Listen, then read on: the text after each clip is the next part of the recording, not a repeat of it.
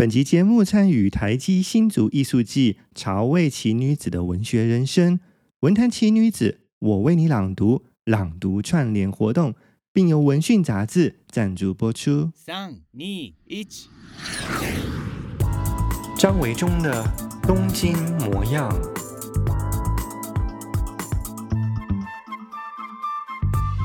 大家好，我是张维忠，欢迎再次收听我的 Podcast 节目《东京模样》。这个礼拜大家过得怎么样呢？日本这个礼拜刚刚结束了连续假期，也就是所谓的黄金周。啊，虽然是黄金周连续假期，但是因为日本很多地方，包括东京啊、大阪等等的主要城市，都进入了再一次的紧急状态宣言哦。所以呢，政府啊都呼吁大家，嗯，尽量不要出去玩，不要去人多的地方，而且呢，也避免就是返乡探亲。那大家也都知道啦，就是这一年看到日本的防疫成果啊，跟这个政策摇摆不定，所以呢，虽然是第三次宣布了紧急状态宣言，但是真正遵守的人啊。还是少之又少，所以街上其实都还是蛮多人的，不免再次让人担心。这样的状况继续下去的话，到底新冠肺炎在日本要如何去收束平息下来呢？虽然说还是有很多无所谓、不太在乎防疫措施的人哦，不过呢，从另一方面看来啊，至少我身边的朋友哦，就是我认识的一些朋友啊，其实都还蛮在意，就是。防疫对策的哦，所以呢，在这个黄金周假期呢，其实也都没有特别去哪里玩哦，待在家里的人就还蛮多的。那么我自己其实也是这样哦，在黄金周连续假期当中，只有其中的两天呢，是跟少数的几个朋友去对方的家里吃饭，那剩下的时间呢，也就是待在家里看剧啊，或者是看书哦。把堆积了很久都没有消化要看的书，把它看一看。那其中呢，也有一些觉得啊、嗯，很久以前看过的书，突然间浮至心灵，在整理书房的时候啊，就把那些书呢拿出来看啊。不知道大家有没有常常重看书的经验？虽然说现在生活非常的忙碌啊，时间也越来越少，连想要看一本新的书的时间都很困难了。更何况是要还要拿出旧书来重读呢？我相信其实越来越少了哦，这样子的人。不过啊，我觉得啊，嗯、新书你当然是从头到尾会把它看完，因为你没有看过内容嘛。但旧书啊，我自己的习惯是，当我拿出一本旧书的时候啊，我并不会从头到尾把它再看一次，而是就随意的翻开其中的几页，某一个篇章，或者是短短的一篇文字哦。其实就只是读那一篇文字，那一篇小小的篇幅，我觉得就够了哦。所以常常呢，有一点是随机取样的方式，嗯、突然间在书柜上面看到，哎，嗯，觉得突然间就觉得想要把这本书抽出来的时候呢，就随便翻了一页，就看了一下，随意翻到那一页的文字哦。我觉得都蛮好的，因为啊，你会觉得那好像是一种抽签的感觉哦，就是你突然间翻到某一页，嗯，那那一页的文字跟你相遇的时候，说不定凑巧就会给你现在的生活情绪状态一点点偶然的暗示跟提醒。常常在网络上面有人问我说，最近有看过哪些书，有哪些书是值得推荐的？或者是过去在可以来日本玩的时候啊，也有很多的朋友会问我说：“哎，最近东京有什么值得去看的展览，或者是值得推荐的艺文活动？”所以我觉得，其实生活当中啊，有很多的朋友啊，对于书或者是艺文活动的知识摄取哦，也就是想要知道哦，想要去看这些展览的这种求知欲，还是蛮多蛮强的哦。只不过呢，我们身处在一个情报知识量实在太庞大的社会当中了，所以常常啊，一不小心就会错过那些活动的举办，或者是有哪些书的上市发行啊。其实都很容易错过。那在这样子的状况之下，呃，如果有专门的人为你介绍，或者是有一些像是艺术季的举办，我觉得就变得是非常弥足珍贵的事情。比方说，我们可以透过某一些艺术季的举办啊，嗯，可以欣赏到一些我们过去可能熟知或者是第一次知道的一些剧团啊、舞蹈的表演。还有呢，也可以透过艺术季的举办，可能会跟一些书店啊联合办一些活动。那么有一些我们不断听到耳熟能详作家的名字，但是呢，其实一直没有机会去翻阅他的书。那么也可能会透过这样子的艺术季的活动举办呢，终于找到了一个契机哦。然后由这个艺术季里头的某一个人的介绍，你总算接触到了某一位作家的书，并懂得欣赏。日本在过去新冠肺炎肆虐的这一年啊。很可惜，有许多常年举办的一些艺文活动啊，或者是艺术季啊，都被迫取消，或者是减小规模，又或者是限制进场的人数。那也有可能是变成线上，就是网络 online 的展出哦，就没办法亲临现场。可是台湾啊，非常幸运，因为防疫措施做得好的关系。所以呢，许多的艺文活动啊，都还是照常举办。住在台湾的你，不知道是不是已经参与过了哪一些的艺文活动、艺术季呢？又或者，其实你有点兴趣，但是常常就是错过了这些资讯情报。那在这边呢，今天这一期节目就来跟大家介绍一个正在举办当中的台湾的译文活动哦。这项活动叫做“潮味奇女子的文学人生”，潮是新潮的潮，味就是味道的味哦。潮味奇女子的文学人生，那事实上呢，这个潮味奇女子的文学人真是附属在一个台积新竹艺术季的活动下面哦。台积是台积电哦，台积新竹不是那个新竹米粉的新竹哦，新就是 heart 啊，内心的心，竹是建筑的竹，就是从内心当中呢去建构、去建筑出一个艺术季的意思哦。那我们先来说一说这个台积新竹艺术季好了哦。嗯、现在呢，其实这个活动已经从三月三十一号已经举办了，二零二一年。那会一直持续到二零二一年的七月三号，所以正在听节目的你啊，如果是在二零二一年七月三号以前呢，都可以有机会去参与这个台积新竹艺术季里面的活动。那么为什么会有这样的一个新竹艺术季的活动？是因为啊，嗯，在他们认为就是说，在这过去一年当中，因为新冠肺炎疫情的冲击啊。很多表演艺术表演的工作者哦，都没办法参与许多的艺术表演活动，被迫暂停了哦。那艺术家如果没有观众的舞台啊，其实这个表演也就失去了意义。虽然我们可以采用这个线上的演出等等，但是还是要亲自的、亲身的亲临现场，就是观众跟表演者，如果是可以真正的面对面。那个意义或者是那样子的触动是更强烈的哦，所以呢，这个台积电啊，在举办了这个台积新竹艺术季，就是希望啊，以这样子的一个前提啊，希望可以在今年啊，再度展开，透过一些展览啊、演出啊、讲座啊等等的系列活动，为去年一年许多艺术家没办法去表演啊，找到一个新的舞台呀、啊，然后呢，引领许多的观众朋友们呢。再次呢去接触这些艺术活动哦。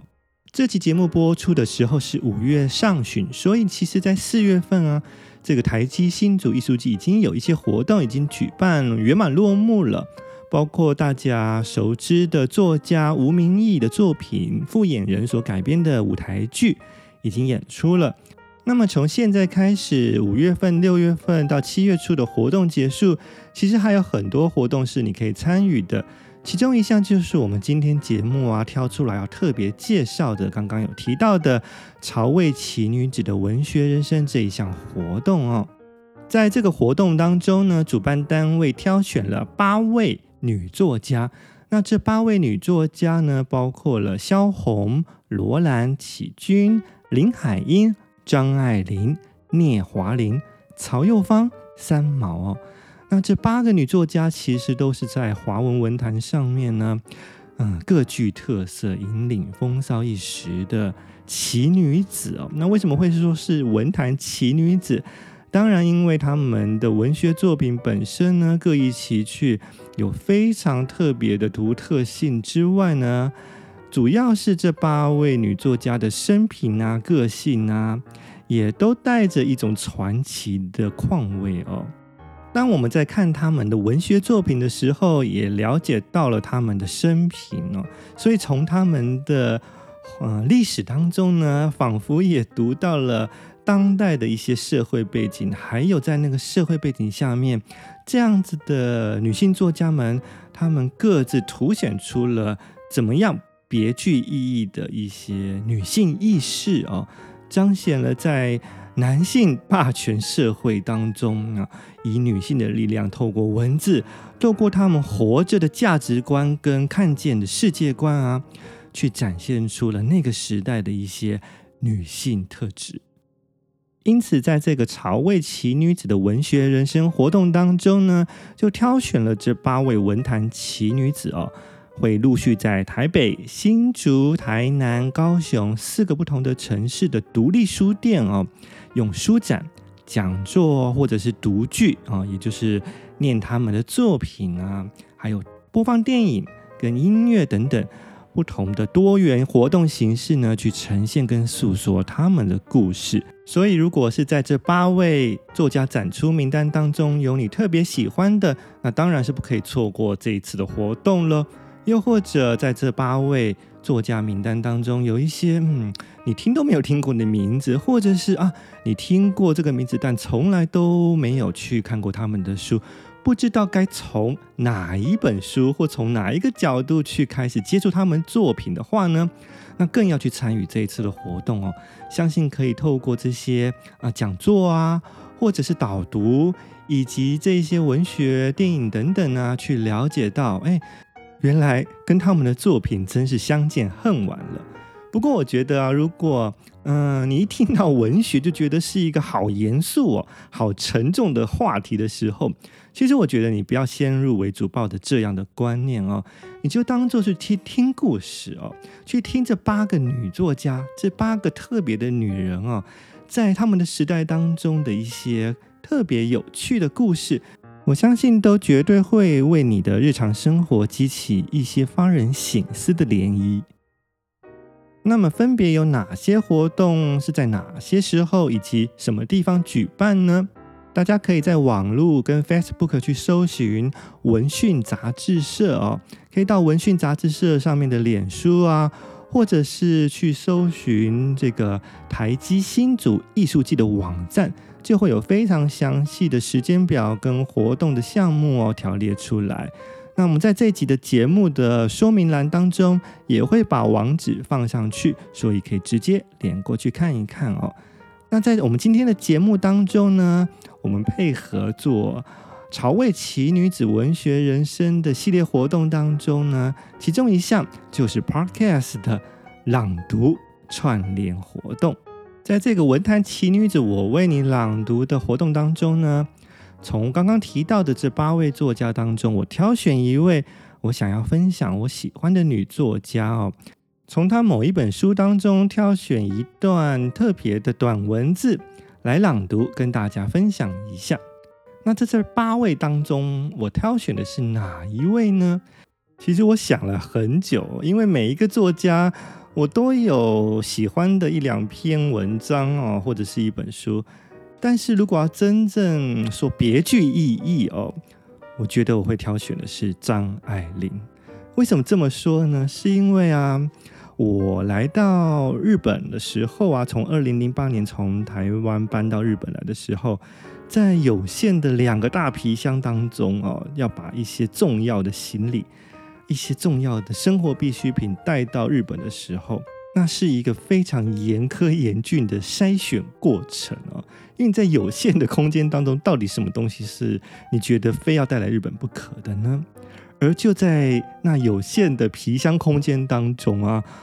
我带了少数的三四本书哦，其中一本就是张爱玲的《流言》这本散文集。因此呢，我今天要跟大家分享朗读的就是张爱玲全集当中《留言》这本散文书当中一段文字。对于张爱玲的作品，其实老实说，我喜欢她的散文胜过于小说。虽然很多人都是从她的一些有名的小说，像是《倾城之恋》等等啊，啊，《红玫瑰》《白玫瑰》或者是《色戒》等等，喜欢上她。但是事实上啊，嗯，这些小说对我来说虽然是好看，但是散文的部分对我来说更具魅力哦，更具刚刚所说的传奇哦。从他书写的日常生活当中，可以洞悉到张爱玲这位作家是如何有着敏锐的观察力，将生活当中许多我们可能看来百无聊赖的平凡小事，可是透过他独特的见解哦，敏锐的角度。以及特殊的形容哦，都把它写成了一些些与众不同的叙述跟文章。对我来说，《留言》这本散文集真的是百看不厌哦。对，所以呢，就像我刚刚说的，如果要重看一本书的时候啊，我觉得张爱玲的《留言》真的是我最常从书架当中拿下来。随便就翻出某一篇短文去重读的，那在重读当中呢，完全就像第一次阅读的时候一样啊，会有完全不减分的一些趣味感、跟感动、跟震撼哦。那这本这本书当中呢，张爱玲谈到了很多她对于人生的一些看法哦，一些生活的哲学，或者是啊，像是谈到一些东西，像是比如说他对音乐啊。绘画啊，弹跳舞啊，等等的一些有趣的回忆啊，跟想法哦。那同时啊，也有谈到自己对于自己的创作的一些观点。那还有讲到他从小到大对于钱的价值观，对于穿衣服这件事情的看法哦。另外呢，还有谈到的吃啊，吃东西、食衣住行等等的哦。都用着他非常幽默诙谐，而且还带着一种讽刺哦。张爱玲，我觉得他在写散文的时候，最有趣的就是用一种讽刺的口吻哦，一种冷冷的笔调哦，去叙述一件事情。你在表面上看起来，他好像有点讽刺哦，有点事不关己，但事实上，你文章读到了最后，你还是可以感受到张爱玲。对于很多人世间的一些热情跟关怀哦，只不过呢，它不是透过一种温暖文字叙述的包装哦，而是用一种好像第三者哦，一种旁观者的一种角度去看哦。那也就是因为拉开了一点距离，所以呢，会有一种更清晰的态度跟观点哦。不过，因为张爱玲她毕竟还是对于人这件事情是充满着关怀的，所以无论如何呢，在这样子的笔调当中呢，最后其实还是对于这个世界跟对于人性呢，带着一种人同此心，心同此理的理解以及怜悯。现在呢，我就要来为大家朗读一篇在张爱玲留言散文书当中我最喜欢的一篇文章，叫做。《公寓生活记趣》，《公寓生活记趣》这篇文章讲的是张爱玲居住在上海的公寓当中所发生的一些故事，还有她对于住在公寓里头的一些想法，以及呢，就是住在公寓当中你跟人跟人之间关系啊、态度等等的一些叙述哦。那我们要知道啊，其实。呃，公寓这样子的居住形式啊，在张爱玲那个年代啊，应该还算是一个蛮都会、蛮现代的象征哦。过去呢，可能大家居住的环境都是独门独户的地方哦。那所以呢，在公寓这样子的一个居住集合住宅的形式是慢慢兴起的时候，其实也是象征着一个都会的一个成型哦。那所以呢，在这篇文章当中，我们可以看到张爱玲透过书写公寓生活的一些点点滴滴，其实也可以看到她对于都会生活、城市生活的一些看法。那最重要的呢，还是透过这样子的叙述当中呢，去处理个人跟人之间的关系，还有呢，她自己对于住在稠密的、密集的人群的都会当中呢，她抱着是一个。怎么样子的心态与别人相处，非常有趣。那我挑了其中的一小段文字来朗读，跟大家分享一下。文坛奇女子，我为你朗读串联朗读活动。张爱玲留言：公寓生活记曲。我喜欢听市声，比我较有诗意的人在枕上听松涛，听海啸。我是非得听见电车响才睡得着的。在香港山上，只有冬季里，北风彻夜吹着常青树，还有一点电车的韵味。常年住在闹市里的人，大约非得出了城之后，才知道他离不了一些什么。城里的人思想背景是条文布的幔子，淡淡的白条子便是行驶着的电车。平行的、匀静的、声响的河流，秘密流入下意识里。我们的公寓近电车厂邻，可是我始终没弄清楚电车是几点钟回家。电车回家，这句子仿佛不很合适。大家公认电车为没有灵魂的机械，而“回家”两个字。有着无数的情感洋溢的联系，但是你没看见过电车进场的特殊情形吧？一辆衔接一辆，像排了队的小孩，嘈杂叫嚣，愉快地打着哑嗓子的铃，克铃，克莱，克莱，克莱。吵闹之中又带着一点由疲惫而生的驯服。是快上床的孩子，等着母亲来刷洗他们。车里的灯点的雪亮，专做下班的售票员的生意的小贩们，满身都受着面包。有时候电车全进了场了，单剩下一辆，神秘的，像被遗弃了似的，停在街心。从上面望下去。只见他在半夜的月光中袒露着白肚皮。这就是我为大家挑选节录张爱玲在留言这本散文集当中的一篇文章《公寓生活记趣》当中一小段段落。那这一段文字所说的是，张爱玲她非常喜欢听城市当中发出的各种声响。张爱玲是一个非常喜欢都会城市生活的女子，城市中发出的各种的噪音声响，对很多人来说可能是一种困扰。可是从这篇文章我们可以看到，对张爱玲来说啊，她反而可以从这些城市的嘈杂的各式各样声音当中获得一些灵感跟乐趣。我觉得很特别，因为在晚年的张爱玲给我们的印象好像是远离人群的，不愿跟人有太靠近的感受。可是我们看她早期的文章当中，其实她是非常喜欢住在拥挤的人群当中的。虽然她跟人没有很亲密的接触，但是她非常享受于住在都会当中，像是公寓当中哦。带着一种偷窥的心去观察邻居们，去揣想邻居们的想法跟心情哦。同时呢，他也很喜欢从他的窗户去观察公寓外的世界。像是这一段文字，就是去描述了他很喜欢在晚上的时候听到从窗外传来的上海路面电车声音。那因为他家很靠近电车的维修站。所以呢，每天晚上最后一班末班车电车啊，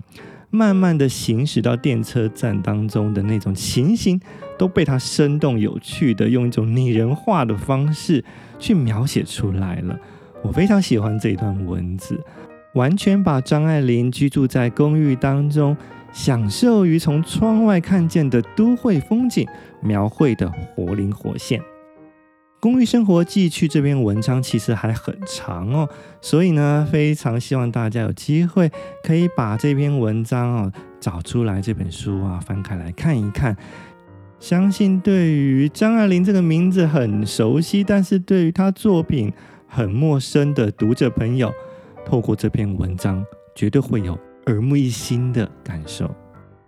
听完了这一集的节目呢，不要忘记连接到文讯杂志社的脸书，或者是在网络上搜寻台积新竹艺术季官方网站，那就会有更详细的活动内容。那记得可以去参与，可以去逛一逛这些书店哦。今天的节目就到这边结束喽。如果喜欢我的节目，请记得到 Apple Podcast 给我五颗星，并留言说出你的感想。同时呢，也欢迎你在你的 IG 的限时动态或者是脸书上面 tag 我的节目名称或者是我的名字。不管你是用哪一个平台收听，都希望你可以把我的节目多多分享给你的朋友，让他们也要一起加入我的张维中 Podcast 东京模样。希望大家有美好的一周，我们下回见，拜拜。